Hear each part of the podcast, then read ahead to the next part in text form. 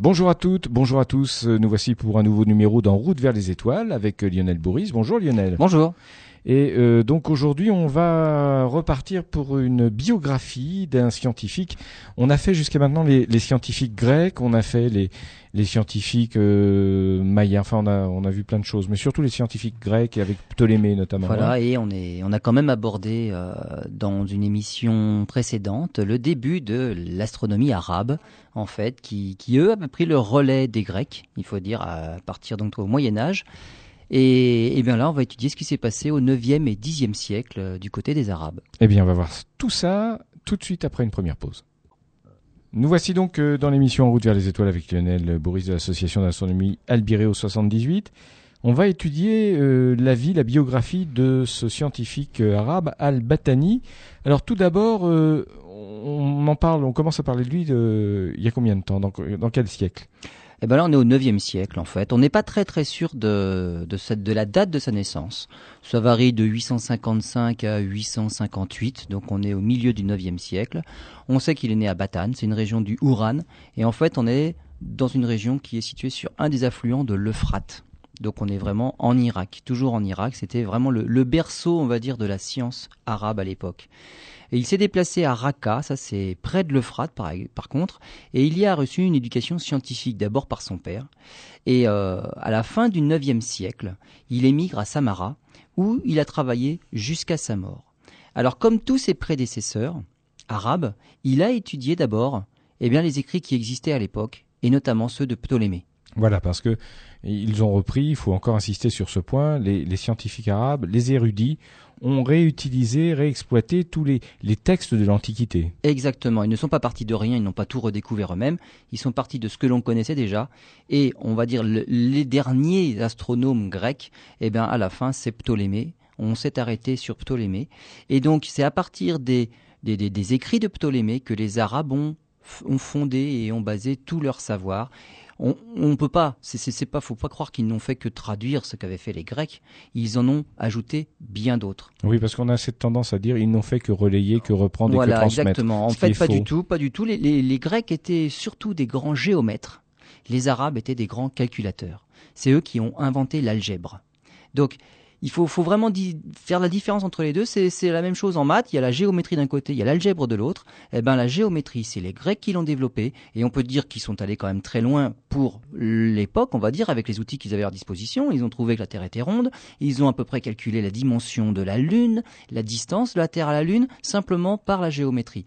Les Arabes, eux, ont traduit ça mathématiquement et ils sont allés beaucoup plus loin, mais dans l'algèbre. Donc ils ont, on peut dire, presque inventé l'algèbre. Ils ont repris les chiffres indiens, et grâce aux zéros et aux chiffres arabes, en fait, c'est on va dire des dérivés des chiffres indiens, eh bien, ils ont pu faire des calculs, chose que les Grecs ne pouvaient pas faire. Le zéro n'existait pas. Le zéro n'existait pas, mais ils, a, ils, en fait, les chiffres c'était comme des lettres aussi. Donc, ils prenaient des lettres de leur alphabet pour faire des chiffres, et c'est impossible de faire des calculs avec. La preuve, faites des calculs avec les chiffres romains, vous allez voir, c'est quand même, c'est extrêmement pénible. Donc, on peut pas calculer avec des lettres comme ça. Il faut vraiment les chiffres. Et les Arabes ont développé l'algèbre et eux sont vraiment les calculateurs. Et ils ont pu faire des choses que les Grecs ne pouvaient pas faire. Donc ils sont vraiment allés plus loin, c'est pas juste une traduction de ce que faisaient les Grecs.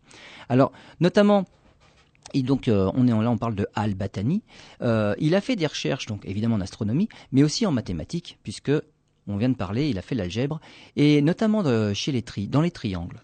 Alors les triangles, eh bien, on connaît les côtés. Euh, les, Grecs faisaient de la géométrie avec les triangles, et les Arabes, eux, ont plutôt sont pas tout partis, sont plutôt partis dans la trigonométrie. C'est-à-dire que pour calculer la longueur d'un côté, euh, soit on fait des mesures avec les angles, et puis on a le théorème de Pythagore, on a le théorème de Thalès, et on arrive comme ça à mesurer des, des, des côtés. Les Arabes, eux, ont introduit les sinus. Les sinus, les tangentes, donc des, on va dire, des fonctions trigonométriques que l'on a toujours aujourd'hui. Évidemment, à l'époque, les calculatrices n'existaient pas. Donc maintenant, on a la fonction sinus directement, on appuie sur la touche et on a une valeur qui correspond au sinus de l'angle en question. Eh bien, à l'époque, pas de calculatrice, et donc il fallait euh, inventer et répertorier tous les sinus de tous les angles. Et donc on faisait des tables de trigonométrie. Il y avait à l'époque des tables de sinus, des tables de tangentes, des tables de cotangentes. En fait, toutes les fonctions trigonométriques, elles étaient répertoriées sous la forme de tables. Et dès qu'on avait besoin du sinus d'un angle particulier, on allait voir dans la table, hop, on se servait de ce nombre-là. Bah, les tables, on s'en est servi jusqu'à il y a quelques années, effectivement. Ça voilà. rappelle de vieux souvenirs. hein. Bah oui, on a, on connaît encore les, les fameuses tables de logarithmes et des choses comme ça. Hélas. Eh bien, c'est la même chose pour la trigonométrie. Ouais. Les tables de sinus, les tables de cotangentes. Eh bien, c'est les, les Arabes qui ont développé tout ça. C'était tout à fait inconnu des Grecs. Et lorsque l'on veut déterminer la longueur d'un côté d'un triangle, euh, on, va, on va donner une idée. Par exemple, si je veux calculer la taille de la Lune, connaissant la longueur, la distance entre la Terre et la Lune, eh ben, il suffit que je connaisse l'angle sous lequel je vois la Lune depuis la Terre. C'est un demi-degré. Eh ben, si je suis capable de, de connaître, en fait, si je connais la distance de la Terre à la Lune, avec ce demi-degré, le sinus de cet angle-là, ben, je le prends dans la table et je peux déterminer, calculer simplement ben, la taille de la Lune. Donc ça sert à ça, c'est vraiment des calculs. Donc, et en plus, Albatani, non seulement il s'est occupé, on va dire, de trigonométrie, alors plane, c'est ce que l'on fait sur une feuille, mais il a essayé quand même, il a fait des, des, des avancées, des percées dans la trigonométrie sphérique, c'est-à-dire les triangles, mais qui sont dessinés sur une boule, sur une sphère. On en avait parlé dans une autre émission. Voilà, et donc les formules de trigonométrie sphérique, on va dire, sont une extrapolation de la trigonométrie plane, c'est un peu plus compliqué. Donc euh, il a commencé à faire un peu de trigonométrie sphérique. Alors Al-Batani est réputé pour, euh, pour ses mathématiques, il est aussi réputé pour l'observation des étoiles. Et notamment, alors Edmund Halley, le célèbre, hein, celui qui a, qui a redécouvert la comète qui porte son nom, la comète de Halley, euh, le considérait même comme un éminent observateur stellaire. Et même certains l'ont carrément surnommé le Ptolémée des Arabes. C'est-à-dire dans, dans, dans l'observation des étoiles, hein. tout à fait. Ptolémée était quand même réputé pour ça. Il Oui. avait fait un catalogue d'étoiles, de position et de grandeur, de brillance des étoiles. Et ben, Al-Batani a fait de même, avec plus de précision même que Ptolémée. Et donc il a incorporé toutes ces nouvelles étoiles dans des tables astronomiques. Et voilà pourquoi on l'a surnommé le Ptolémée des Arabes. Alors il y a évidemment apporté des corrections à ce qu'avait observé euh, Ptolémée. Euh, au niveau des, orbites des planètes, il a étudié aussi les orbites des planètes, et là pareil, il a, il a rectifié les calculs pour les orbites de la Lune et des planètes. Et euh, justement, grâce à, on va dire, au pouvoir entre guillemets de, de l'algèbre sur la géométrie, euh, il a vraiment, il a, il a été très en avance en matière d'astronomie, et il a même étudié le trajet de l'écliptique dans le ciel. Alors qu'est-ce que c'est l'écliptique dans le Je- ciel? J'allais vous poser la question. je m'en doutais un peu. C'est euh, c'est le trajet du Soleil parmi les étoiles. En fait, quand la Terre tourne autour du Soleil, euh, on a l'impression, nous, que c'est le Soleil qui se déplace parmi les constellations. Tout à fait. Et donc c'est ce déplacement-là. Alors comment, on peut le savoir? Le Soleil n'est pas toujours à la même hauteur dans le ciel. On peut le savoir simplement euh, si, on, met, euh, on met un cadran solaire, on met un piquet qu'on appelle un gnomon, et on étudie la longueur de l'ombre. Alors l'ombre est plutôt du côté ouest lorsque le Soleil se lève à l'est, et puis elle est longue parce que le Soleil se lève, il est à l'horizon. L'ombre devient de plus en plus courte à mesure que le Soleil monte euh, au-dessus de l'horizon pendant la journée. Et donc au midi solaire, l'ombre est la plus courte, c'est là où le soleil est le plus haut, puis l'ombre s'allonge à nouveau, le soleil va se coucher. Si on refait cette expérience-là tous les jours de l'année, on se rend compte que l'ombre n'a pas toujours la même longueur. Simplement parce que le soleil n'est pas toujours à la même hauteur dans le ciel au long de l'année. Donc évidemment, il est plus haut dans le ciel en été, c'est pour ça qu'on a plus chaud, et il est plus bas dans le ciel en hiver, c'est pour ça qu'il fait plus froid. Mais il a déduit tout ça de, de ces observations Bah, de ces observations-là, on peut étudier justement la hauteur du Soleil sur l'horizon et donc le trajet simplement du Soleil parmi les constellations. Alors les constellations de l'écliptique sont des constellations particulières, ce sont les constellations du zodiaque. Donc voilà où se promène le Soleil, ce sont dans les, c'est dans les constellations du zodiaque. Alors il n'y a pas que le Soleil qui se promène dans ces constellations-là, parce que par chance, on va dire, toutes les planètes, pratiquement, du système solaire, sont dans ce même plan. C'est-à-dire que le, le plan de l'orbite terrestre. La Terre tourne autour du Soleil dans un certain plan, c'est ça le plan de l'écliptique. Eh bien, toutes les planètes tournent aussi dans ce même plan. Excepté une qui n'est plus une planète, c'est Pluton, qui était vraiment incliné à 17 degrés, donc là c'était vraiment en dehors de l'écliptique. Mais euh, on comprend pourquoi, c'est un objet un petit peu particulier, ce n'est plus une planète. Donc toutes les, gros, planètes principales, les huit planètes, les, euh, oui c'est ça, euh, maintenant sont dans le plan de l'écliptique. Et donc, ce plan-là, c'est une ligne imaginaire qui traverse les constellations. Et quand on, se rend, quand on regarde précisément par où passe l'écliptique, eh ben on se rend compte qu'en hiver, l'écliptique est très haut au-dessus de l'horizon, c'est la constellation du taureau. Ça passe au-dessus de la constellation d'Orion. Donc on commence à voir euh, en ce moment, donc en hiver, donc on approche de l'hiver, on voit un, petit groupe d'étoiles qui se lève, c'est les Pléiades. Et juste derrière les Pléiades, les Pléiades font déjà partie de la constellation du taureau, et juste derrière, il y a l'étoile principale, Aldébaran du taureau. C'est là que l'écliptique est le plus haut dans le ciel. Et lorsqu'on a la chance d'avoir des, planètes à voir en hiver, eh bien c'est là qu'elles sont le plus haut dans le ciel. Si par chance on voit les planètes plutôt en été, en été le zodiaque passe dans le Sagittaire, dans le Scorpion, c'est bas sur l'horizon. Eh bien ce sont des planètes qu'on verra mal, ça restera dans les turbulences de l'atmosphère. Et donc Albatani a étudié ce trajet de l'écliptique là. Ça a dû lui donner des idées euh, sur d'autres sujets. Ah bah oui, ça donne des idées, mais on, ça donne pas toujours d'explications. On n'est pas toujours à même de pouvoir expliquer le phénomène. On observe des choses, on n'est pas toujours à même de pouvoir les expliquer. Donc il a observé des choses. On y reviendra tout à l'heure. Et il a même calculé, puisque pour que la, pour que l'année, la longueur de l'année, c'est, l'instant, le temps qu'il faut au Soleil pour revenir au même, au même endroit, c'est-à-dire si on revient à notre cadran solaire de tout à l'heure, l'ombre du gnomon, il faut que l'ombre du gnomon retrouve la même longueur. Ça veut dire que ce sera le même jour un an après. Eh bien, il a mesuré avec une très grande précision la longueur de l'année donc de terrestre, et il a trouvé c'était 365 jours, 5 heures, 46 minutes, 24 secondes. Il s'est pas trompé de beaucoup. Il s'est pas trompé de beaucoup par rapport à aujourd'hui. Eh ben, il y a à peine plus de 2 minutes d'écart. Voilà. On peut dire que c'est quand même remarquable comme, euh, comme mesure. Merci euh, Lionel. Euh, on fait une pause et puis on se retrouve tout de suite eh bien, pour parler de la suite des travaux d'Albatani. À noter pour nos auditeurs eh bien, que tout à l'heure, on, ne parlera pas que de lui, on en abordera la biographie d'un autre, Al-Koudjandi. C'est bien ça Je n'ai pas écorché le nom. À tout de suite. Vous êtes toujours à l'écoute euh, d'En route vers les étoiles, l'émission consacrée à l'astronomie avec euh, l'association Albireo 78. Lionel, il y a quelques instants, nous parlions donc des observations d'Albatani, notamment de l'écliptique. Euh, ces calculs qui lui ont permis de déterminer la longueur d'une année avec une précision euh, remarquable pour l'époque, puisqu'il y a par rapport à aujourd'hui une différence de 2 minutes 22, c'est tout. Ah voilà, hein, on peut dire que c'est remarquable. C'est remarquable. Surtout avec les moyens dont il disposait à l'époque pour, euh, pour faire ces calculs. Alors, on va continuer dans la découverte des travaux de, de ce scientifique. Euh, il n'a pas étudié que l'écliptique, il a étudié bien d'autres choses. Et notamment la longitude de l'apogée du Soleil. Alors là, il va falloir expliquer un petit peu ce qu'est l'apogée du Soleil déjà. Euh, contrairement à, beaucoup de Grecs avant lui qui pensaient que les, orbites des planètes étaient rondes, et notamment bah, l'orbite du Soleil qui finalement n'était toujours pas au centre du système solaire, était un cercle parfait autour de la Terre eh bien, on s'est rendu compte, et notamment Al-Batani s'est rendu compte que c'était pas vrai, que le Soleil avait un diamètre apparent qui change au cours de l'année. C'est-à-dire que dans le ciel, le Soleil n'a pas toujours la même grosseur. Il est de temps en temps plus gros, de temps en temps plus petit. ça, on peut l'observer tout régulièrement. Hein. Alors là, c'est pas c'est pas facile à voir en fait. Hein. en ce moment, faut, déjà, oui, en ce moment surtout.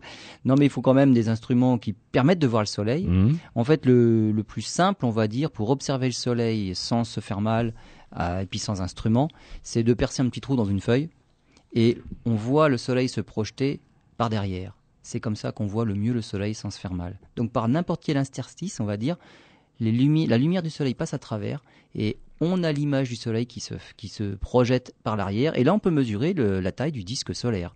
Si on répète l'expérience au cours de l'année, on va se rendre compte que ce disque-là, si, si l'expérience est toujours la même, l'écran est toujours la même distance du petit trou, eh bien le Soleil va avoir une taille qui va varier. Alors, d'où vient ce, ce phénomène? Eh bien simplement parce que la Terre n'est pas sur un cercle parfait dont le Soleil occuperait le centre. Le Soleil occupe un foyer d'une courbe qui s'appelle une ellipse.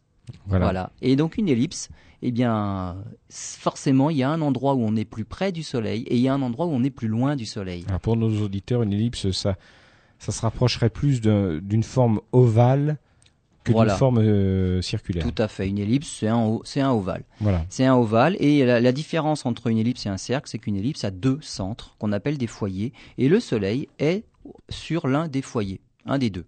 Et les planètes tournent autour. Alors il y a évidemment des planètes qui ont des, on va dire, des ellipses tellement proches du cercle qu'on a l'impression qu'elles épousent un cercle parfait et qu'il n'y a aucune différence de, distance entre le, point le plus près et le point le plus loin.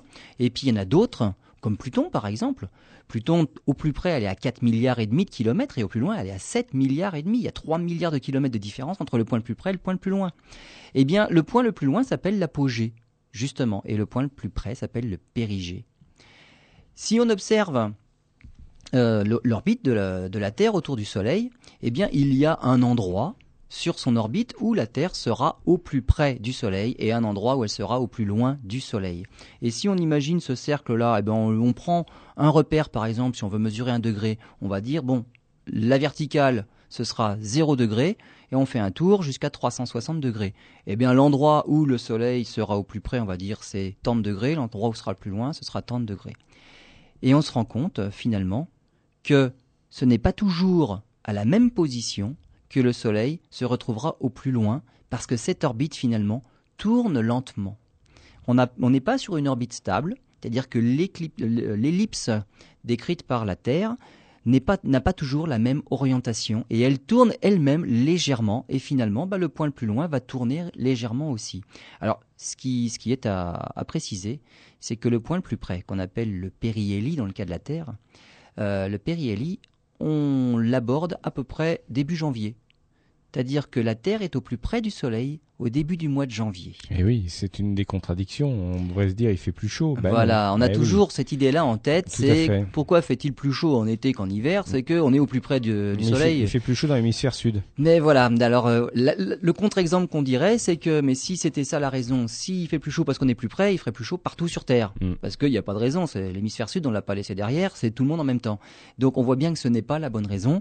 Et en plus, c'est pas la bonne raison parce qu'on est au plus près du soleil aux environs du 4 janvier et on est au plus loin vers le mois de juillet. Donc on voit bien que c'est, comme on, disait tout à l'heure, c'est vraiment l'inclinaison de l'axe de la Terre qui fait la différence. Quand le Soleil est haut au-dessus de l'horizon pour l'hémisphère nord, c'est l'été. Et s'il est haut pour l'hémisphère nord, c'est qu'il est bas pour l'hémisphère sud, donc c'est l'hiver. Et voilà comment on peut expliquer l'alternance des saisons et la différence. Disons que la, différence dans la distance entre la distance de la Terre au Soleil au mois de juillet et celle du mois de janvier, peut peut-être expliquer des, des, des, étés plus chauds euh, Alors dans, même pas. dans l'hémisphère sud? Même, pas, parce que la Terre euh, occupe vraiment presque un cercle parfait et il n'y a pas tant que ça de kilomètres de différence entre. Donc ça joue pas. Non, c'est pas c'est pas ça qui joue. Donc sur les les étés plus chauds, plus froids, c'est pas ça qui va jouer. Donc il va étudier Al-Batani va étudier justement la position de l'orbite de la Terre pour laquelle le Soleil est au plus loin, donc à l'apogée. Et il va se rendre compte que cette position a évolué et a changé depuis les mesures de Ptolémée. Donc il se sert des mesures de Ptolémée. Puis il y a quelque chose qui Lui, pas. il fait aussi ses propres observations et il se rend compte qu'il trouve pas la même chose. Et il trouve pas la même chose et il s'en fout même de beaucoup puisque ça a bougé de plus de 16 degrés dans, dans le ciel. 16 degrés, c'est énorme. 16 degrés, c'est 32 fois le diamètre de la pleine lune. Donc 16 degrés, c'est pas rien. Et avec la précision de ces mesures qu'il est capable d'atteindre, 16 degrés, il le voit facilement. Et d'ailleurs, c'est pas 16 degrés, c'est 16 degrés 47 minutes. Donc il est même précis à la minute d'arc. Donc c'est 60, le 60e de degré. Et lui se dit, si euh, cette distance-là, si cette position-là de l'orbite de la Terre s'est déplacée de 16 degrés, c'est justement parce que c'est l'orbite, toute l'orbite alors pour lui évidemment c'est le Soleil, toute l'orbite du Soleil s'est décalée puisque c'est la Terre qui est au centre. Et eh bien ça c'est quelque chose qu'on appelle la précession. C'est un mouvement de précession. Donc c'est une lente rotation. Alors d'où ça vient? Euh, Pour donner une idée, euh, la Terre tourne sur elle-même en 24 heures. À peu près, oui. Donc on va dire que c'est comme une toupie. Oui. Et lorsque l'on fait tourner une toupie sur elle-même très vite, on se rend compte que l'axe de rotation ne reste pas toujours dans la même direction. C'est-à-dire qu'il y a un mouvement beaucoup plus lent, et ça c'est le mouvement de précession, justement de l'axe de rotation. La précession, c'est ça. C'est ce lent mouvement de rotation. On peut faire l'expérience avec une toupie. Ah ben bien sûr, ça marche à chaque fois. Ça c'est surprenant. Ça marche. C'est-à-dire qu'on lance la toupie, elle tourne très vite sur elle-même, et on se rend compte qu'il y a un autre mouvement très lent. Elle reste équilibrée malgré tout. Pourtant, l'axe de rotation de la toupie est penché. Il est très rarement vertical. On peut réussir à le faire tourner verticalement mais c'est beaucoup plus difficile. C'est vraiment une position, on va dire, euh, euh, particulière. En général, quand on lance une toupie un peu n'importe comment, euh, 9 fois sur 10, on va voir que son axe de rotation sera incliné et que lui-même va bouger lentement. Et la toupie va même garder cet axe-là penché et elle va lentement tourner autour, autour d'elle avec un axe penché. Eh bien, la Terre a un axe d'épaule qui est penché. il est penché. C'est pour ça que le Soleil est haut en été et bas en hiver, parce que c'est penché. Et c'est ce, cet axe de rotation-là qui lentement va tourner. Et il tourne tellement lentement qu'il tourne en 26 000 ans finalement. Ça veut dire qu'actuellement, on a notre axe de rotation qui est pratiquement dirigé vers l'étoile polaire. On a la chance dans l'hémisphère nord d'avoir une étoile brillante, pas très loin de cet axe de rotation fictif là. C'est l'étoile polaire. Eh bien, notre axe de rotation ne sera pas toujours dirigé vers l'étoile polaire. Il ne l'a pas été par le passé. En ce moment, il y est. Ça va pas durer. Dans 26 000 ans, l'axe de la Terre aura refait un tour complet et on pourra en reparler à ce moment-là eh bien, notre axe de rotation dans 26 000 ans sera exactement au même endroit. Il aura fait un tour complet, comme notre toupie. Son axe aura fait un lent tour complet et ça reviendra exactement à la même position. Mais dans, l'intervalle, eh bien, l'axe de rotation aura fait son tour de 26 000 ans. Et simplement à cause de ça, à cause de ça, de ce lent, on va dire, déplacement là de l'axe de rotation, eh bien, le Soleil n'est pas à la position la plus haute du ciel toujours à la même date. C'est-à-dire qu'il faudra mettre les calendriers à jour. C'est si on décide que l'été c'est le 21 juin, c'est le jour où le soleil passe le plus haut dans le ciel. Et actuellement, il est dans une certaine constellation. Eh bien, à cause du déplacement de l'axe de rotation, le soleil sera plus haut dans le ciel si on met, on va dire, dans 13 000 ans, c'est-à-dire la moitié des 26 000. Eh bien, ce sera quand il sera pratiquement euh, à l'opposé dans le ciel. Et donc ce sera une constellation qui apparaîtra six mois plus tard. Et donc là, il faudra dire, ben, on est en été, le soleil est haut dans le ciel, c'est toujours le 21 juin, mais il n'est plus dans la même constellation. Tout aura lentement dérivé. Toutes les, toutes les constellations auront dérivé. D'accord. Donc c'est un mouvement de précession que on peut voir finalement, puisque depuis, on va dire l'an 0 jusqu'à maintenant, l'an 2000, eh bien, ça s'est déplacé d'une constellation. Très bien. Eh bien, euh, moi, je propose qu'on fasse euh, au choix. Je vous laisse le choix, Lionel. Hein. Soit une émission dans 13 000 ans, soit une émission dans 26 000 ans. Bon, on, peut, on peut faire les deux. On peut faire les deux pour constater effectivement que tout ceci se vérifie. On fait une nouvelle pause et on poursuit sur notre sujet. Vous écoutez En route vers les étoiles avec euh, l'association euh, d'astronomie Albiro 78. On va parler maintenant des éclipses vues par Albatani. Exactement. Alors, il a observé le Soleil. Il avait, vu que le Soleil avait un, un, diamètre apparent qui changeait, contrairement à Ptolémée, pour qui tout était fixe. Donc lui, le diamètre apparent du Soleil peut varier et est variable. Il en est de même pour la Lune. Il avait vraiment étudié l'orbite de la Lune et le diamètre apparent de la Lune varie aussi. Donc comme je disais tout à l'heure, la Lune ne, ne, fait pas un cercle parfait autour de la Terre, mais une ellipse, pareil. Et donc, de temps en temps, les plus près, elle peut arriver à 370 000 km jusqu'à 420 000 km. Donc il y a une erreur. Hein. Il y a, pas une erreur, il y a une, il y a une différence entre l'endroit le, plus près de l'orbite de la Lune, c'est pareil, c'est le périgée, et puis l'endroit où la Lune est le plus loin de la Terre, c'est l'apogée. Donc, euh, on voit bien que le diamètre apparent de la Lune peut varier, de même que le diamètre apparent du Soleil varie, puisque la Terre n'est pas toujours à la même distance du Soleil. Qu'est-ce que cela fait au niveau des éclipses? Eh bien, lorsque la Lune est au plus près et que le Soleil est au plus loin, finalement, le diamètre de la Lune est supérieur au diamètre du Soleil on est à une distance où les deux sont à peu près équivalents. Donc là, c'est vraiment un pur hasard. On est juste à la distance du Soleil avec un satellite qui a la taille qu'il faut et à la distance qu'il faut pour que finalement la Lune dans le ciel et le Soleil dans le ciel aient exactement le même diamètre apparent. Avec justement ces petites variations. Et lorsque la Lune passe devant le Soleil, donc en période de nouvelle Lune, on va avoir une éclipse de Soleil. Si la Lune à ce moment-là est au plus près de la Terre dans son orbite, elle va être plus grosse que le Soleil. Et à ce moment-là, on va avoir une éclipse de soleil qui va durer longtemps. Oui, bien sûr. Et les plus longues éclipses de soleil durent 7 minutes 30. Par contre, à l'inverse, si la Lune, au moment où elle passe devant le Soleil, est au plus loin de la Terre sur son orbite, et que le Soleil, lui, est au plus proche, eh bien le diamètre de la Lune va être plus petit que le diamètre du Soleil et elle ne pourra pas le cacher en entier.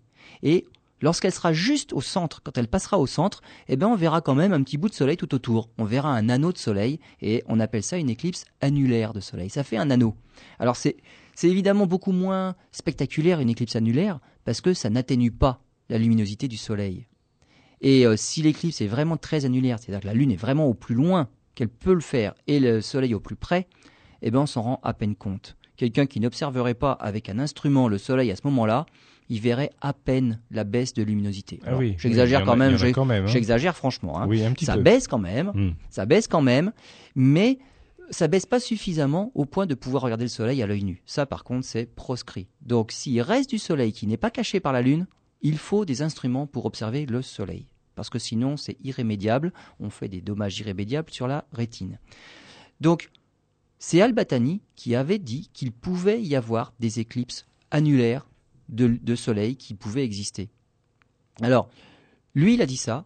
Euh, nous, on en observe. Et ce qui se passe dans les éclipses de soleil, c'est qu'on va avoir finalement eh bien, toutes les durées d'éclipses qui peuvent euh, exister. De la plus grosse qui peut durer 7 minutes 30, et c'est effectivement, c'est évidemment celle-là que les chasseurs d'éclipses euh, essayent d'aller voir. C'est celle où on peut profiter au maximum du, du phénomène.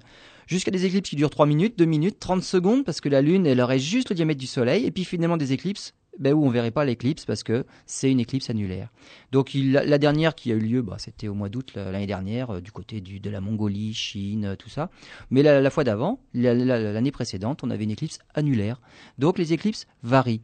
Et Ptolémée et Al-Batani, contrairement à Ptolémée, justement, avait prédit et avait dit que il pouvait y avoir justement ces, ces variations dans, dans la durée d'une éclipse et que parfois, eh ben, la Lune pouvait être suffisamment petite par rapport au Soleil pour qu'elle ne le cache pas en entier et ça fasse une éclipse annulaire. Donc lui avait dit qu'il y avait possibilité. Euh, il a, avec, avec tout ce qu'il a, fait, on va dire, dans, dans, dans sa carrière, euh, Al-Batani, il a été traduit carrément en plusieurs langues. Oui. Il a, il a dit tellement de choses, il a fait tellement évoluer l'astronomie au point de vue théorique, au point de vue des calculs, qu'il a eu une grande influence en Europe, même jusqu'à la Renaissance. Parce qu'il faudra aller au moins jusque-là pour pouvoir, après, apporter des choses, affiner les mesures. Donc on verra que tout- toute l'astronomie arabe, quand même, ils, sont vraiment allés loin par rapport aux Grecs. Mais c'est important ce que vous dites parce que euh, il faut expliquer à nos auditeurs que la Renaissance, le phénomène de Renaissance en Europe, a pu se faire en partie par ce transfert, cette transmission de, de savoir et, et cet enrichissement du savoir. Exactement. Alors d'une part dans la précision des mesures, mais surtout en fait dans l'évolution des phénomènes. Pour les Grecs, tout était encore immuable. Et tellement immuable qu'il fallait même pas que le Soleil soit au centre du système solaire, par rapport à Aristarque par exemple, où lui il avait carrément dit c'est le Soleil le plus gros, il n'y a pas de raison qu'il soit pas au centre. Non, on était revenu en arrière avec Ptolémée. Là, avec les Arabes qui ont des instruments de mesure vraiment euh, nettement meilleurs que ceux des Grecs, ils se rendent compte que les phénomènes mesurés par les Grecs ont évolué dans le temps et eux ne mesurent plus la même chose. Donc on voit que les choses ne sont pas immuables, que les choses évoluent. Et finalement, eh ben, ce que feront les astronomes par la suite, notamment en Europe, après la Renaissance, c'est étudier le pourquoi de cette évolution, les phénomènes sous-jacents. Là, pour l'instant, même chez les Arabes, on ne fait que mesurer. Alors, on mesure avec une, très grande précision par rapport aux prédécesseurs grecs, mais on n'a toujours pas l'explication du phénomène. Mais en tout cas, on a une base de données très intéressante et très importante pour les astronomes par la suite. Oui. Alors, on va passer à l'astronome suivant. Donc, Al-Batani. Al-Batani est mort euh, à, la, à la fin. Alors, il est mort en 929. Là, par contre, j'avais dit qu'on n'était pas sûr de sa date de naissance. Mais là, la date de son décès, c'est 929. Donc, on est à la fin, enfin, au début du Xe siècle. Euh, à peu près au même moment, Oui. quelques années finalement après, en 940, est né un autre scientifique arabe. Alors, son nom, justement. Alors, on va dire Al-Kujandi, Voilà. Mais, c'est- mais on est à peu près sûr hein. que c'est écorché, parce que le KH en arabe, c'est pas, c'est pas que. hein. Donc, on, on va dire, on va le prononcer à l'occidental, Al-Kujandi. Alors, lui est né en, en 940 et il est mort en 1000. Donc là, on, on- avec ces deux astronomes-là, on balaye le 9e et le 10e siècle. Alors, on connaît à nouveau pas grand-chose de Al-Kujandi. Tout ce que l'on en sait, c'est ces quelques écrits et des commentaires d'une autre personne, d'un autre scientifique qui s'appelle Al-Tusi. Alors, il aurait été euh, un gouverneur d'une tribu mongole, Al-Kujandi, et qui se, serait trouvé dans, une région qui aujourd'hui se trouve au Tadjikistan. Alors, c'est la région de Kotjent. Donc, c'est l'actuel Tadjikistan.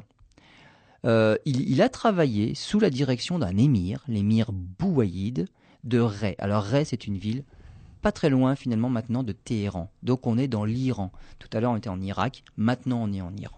Très bien. On va faire, on va faire une nouvelle pause et puis Euh, on va continuer à découvrir ce, ce personnage. Alors, euh, si on le prononçait à, à, la façon arabe, ça ferait quoi comme nom? Bah plutôt Al-Khoujandi. Oh, Je suis pas sûr du J encore, mais le, Voilà. le KH ce serait Khoujandi. Très bien, ben on en reparle dans quelques instants. Dernière partie de cette émission consacrée aux, aux biographies des, des scientifiques arabes. Euh, on a parlé il y a quelques minutes d'Al-Batani et puis Lionel commençait à nous à nous présenter euh, Al-Khoujandi, Al-Rouan- Khoujandi, voilà. hein. On va rester, on va rester à On est désolé, franchement désolé si on écorche les noms, mais c'est c'est on va essayer de progresser pour les prochaines émissions. D'accord. On va faire un effort pour euh, les noms arabes. Voilà, alors donc euh, vous nous expliquiez il y a quelques instants que ce monsieur est né en, en 940 et il a vécu jusqu'à l'an 1000. Exactement. Et il s'est installé euh, En- dans une région du côté de, de Téhéran. Alors il a vécu au Tadjikistan, Oui. puis finalement il s'est déplacé du côté de Téhéran. Donc on est dans l'Iran actuel. Euh, toute cette région-là, c'était la Perse. En fait, tout- toute cette, un immense empire, cette une civi- civilisation voilà. arabe-là s'est s'est développée sur l'empire perse. Donc une immense civilisation. Et euh, il, a- il, a, il a fondé un observatoire dans cette ville de Ray. Il y a un observatoire pour mesurer à nouveau euh, les positions des étoiles et il s'est à nouveau intéressé à ce dont on parlait tout à l'heure, l'écliptique et l'inclinaison de l'écliptique dans le ciel. Finalement, si on arrive à mesurer avec précision cette inclinaison-là, tout ce que l'on fait en fait comme mesure, c'est mesurer l'inclinaison et l'obliquité de la Terre sur son orbite. C'est simplement l'inclinaison du pôle nord, de, enfin de l'axe des pôles qu'on est en train de mesurer. Donc c'est tout à fait ça. Euh, si la Terre, par exemple, euh, tournait avec l'axe des pôles tout à fait vertical, eh bien le Soleil passerait toujours à la même hauteur dans le ciel. Il ne varierait pas du 1er janvier au 31 décembre. Serait toujours la même hauteur. Mais comme l'axe des pôles est incliné, eh bien c'est pour ça qu'on a une variation. Et donc, euh, Al-Khoujandi, là, va mesurer cet angle-là, l'inclinaison des pôles de la Terre. Et lui, il va trouver un moyen d'être encore plus précis que tous les autres avant lui.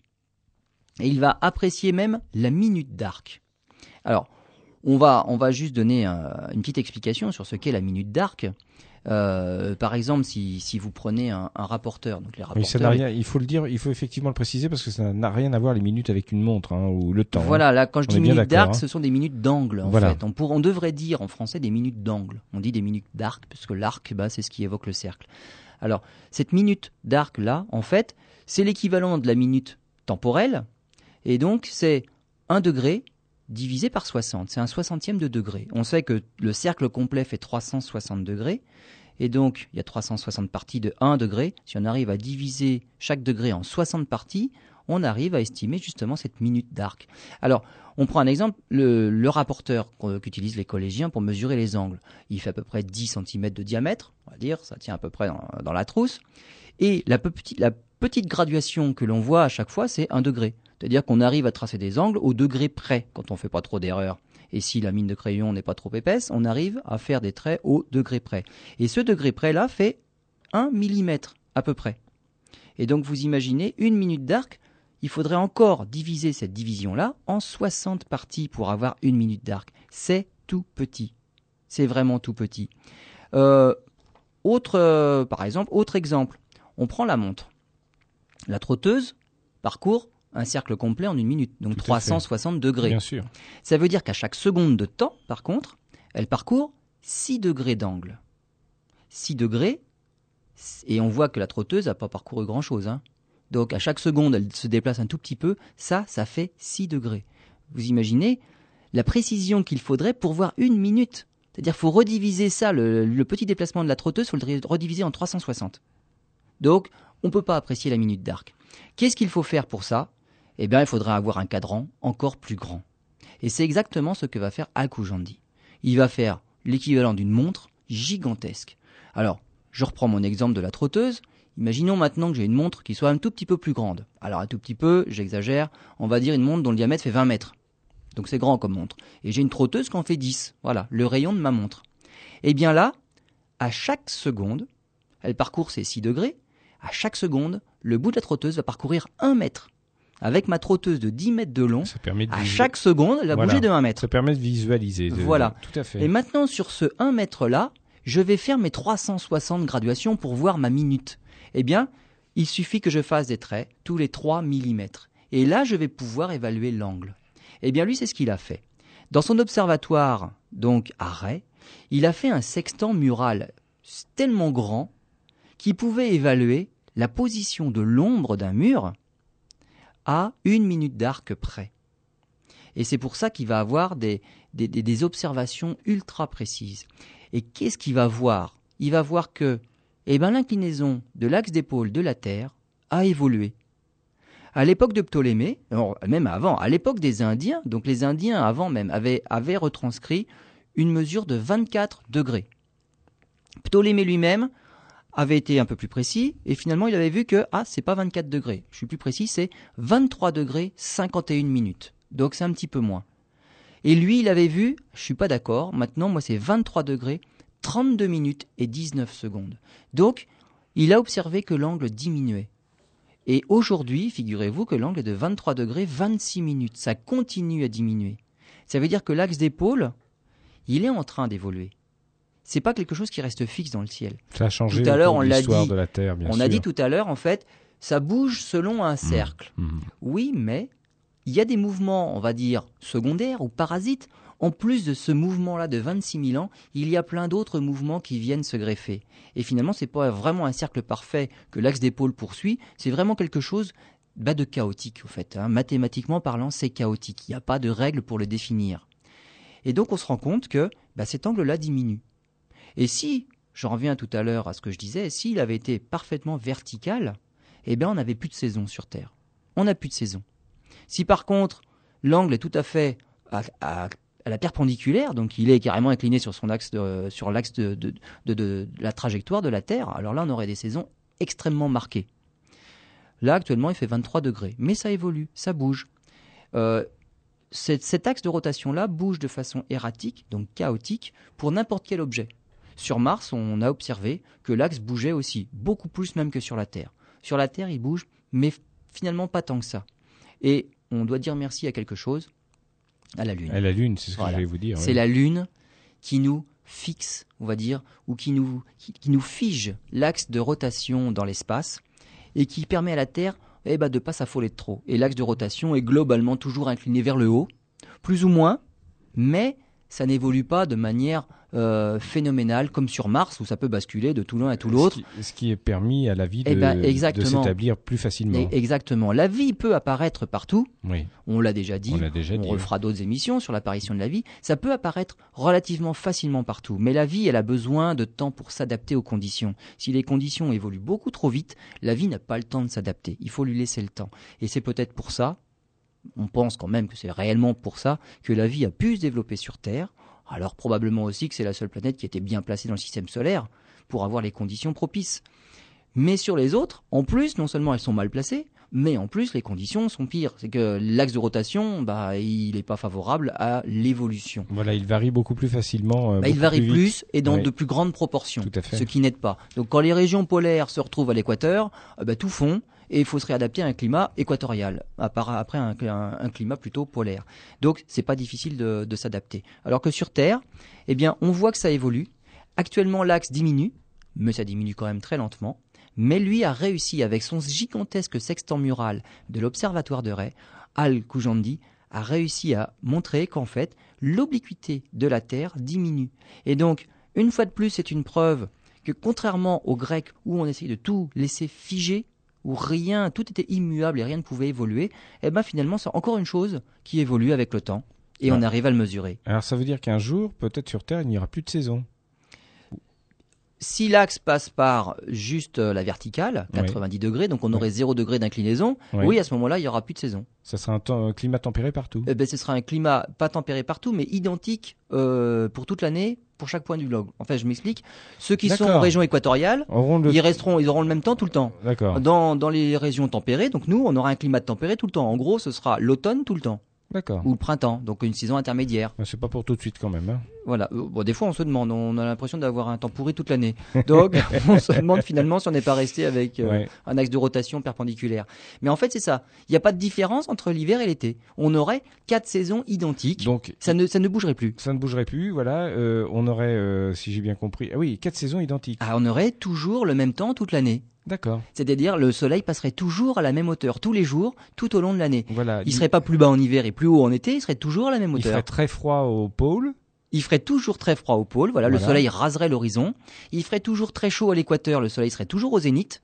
Et puis on aurait tous les types de temps étagés de l'équateur jusqu'au pôle. Voilà. Et nous on aurait, eh ben globalement, euh, notre temps euh, de printemps ou d'automne toute l'année. Et c'est une bonne idée pour relancer le tourisme, ça. Ben, Il faut y penser. Hein. Exactement. Très Et bien. donc voilà notre euh, Al-Koujandi. Donc je vous ai dit, il n'était pas connu pour grand chose parce que une fois de plus, il faut, il y, a- pas trop d'écrits hein, et c'est surtout par commentaire. Mais il a quand même laissé quelque chose. C'est ce gigantesque observatoire sextant, ce sextant mural à l'observatoire de Ray, près de Téhéran. Voilà, qu'on peut donc toujours observer. Aller Exact. voir. Et alors on en verra d'autres. hein, Oui. par la suite avec d'autres euh, astronomes, parce qu'en fait, euh, là, ça a donné des idées à d'autres, et un petit peu partout à travers le monde vont, fle- vont fleurir de gigantesques observatoires qui existent toujours aujourd'hui. Donc on en parlera lorsque l'on fera d'autres biographies, et on verra que même avec ça, des instruments, l'optique n'existait pas, le télescope n'existait pas, mais on pouvait faire des découvertes absolument extraordinaires. Eh bien voilà, on a quelques émissions déjà de, de euh, dans la machine. Quand je pense qu'au tout début de cette émission, il y a maintenant quelques années, il y a combien de temps? Bah, c'est la cinquième saison. C'est la cinquième saison hein, dans Route vers les étoiles. Eh bien, on se demandait est-ce qu'on aura toujours assez de matière pour faire une telle émission? Et on en redécouvre à chaque fois. Exactement. Très bien, merci Lionel. Euh, bonne journée, merci d'avoir écouté cette émission. On se retrouve la semaine prochaine pour un nouveau numéro. Bye bye.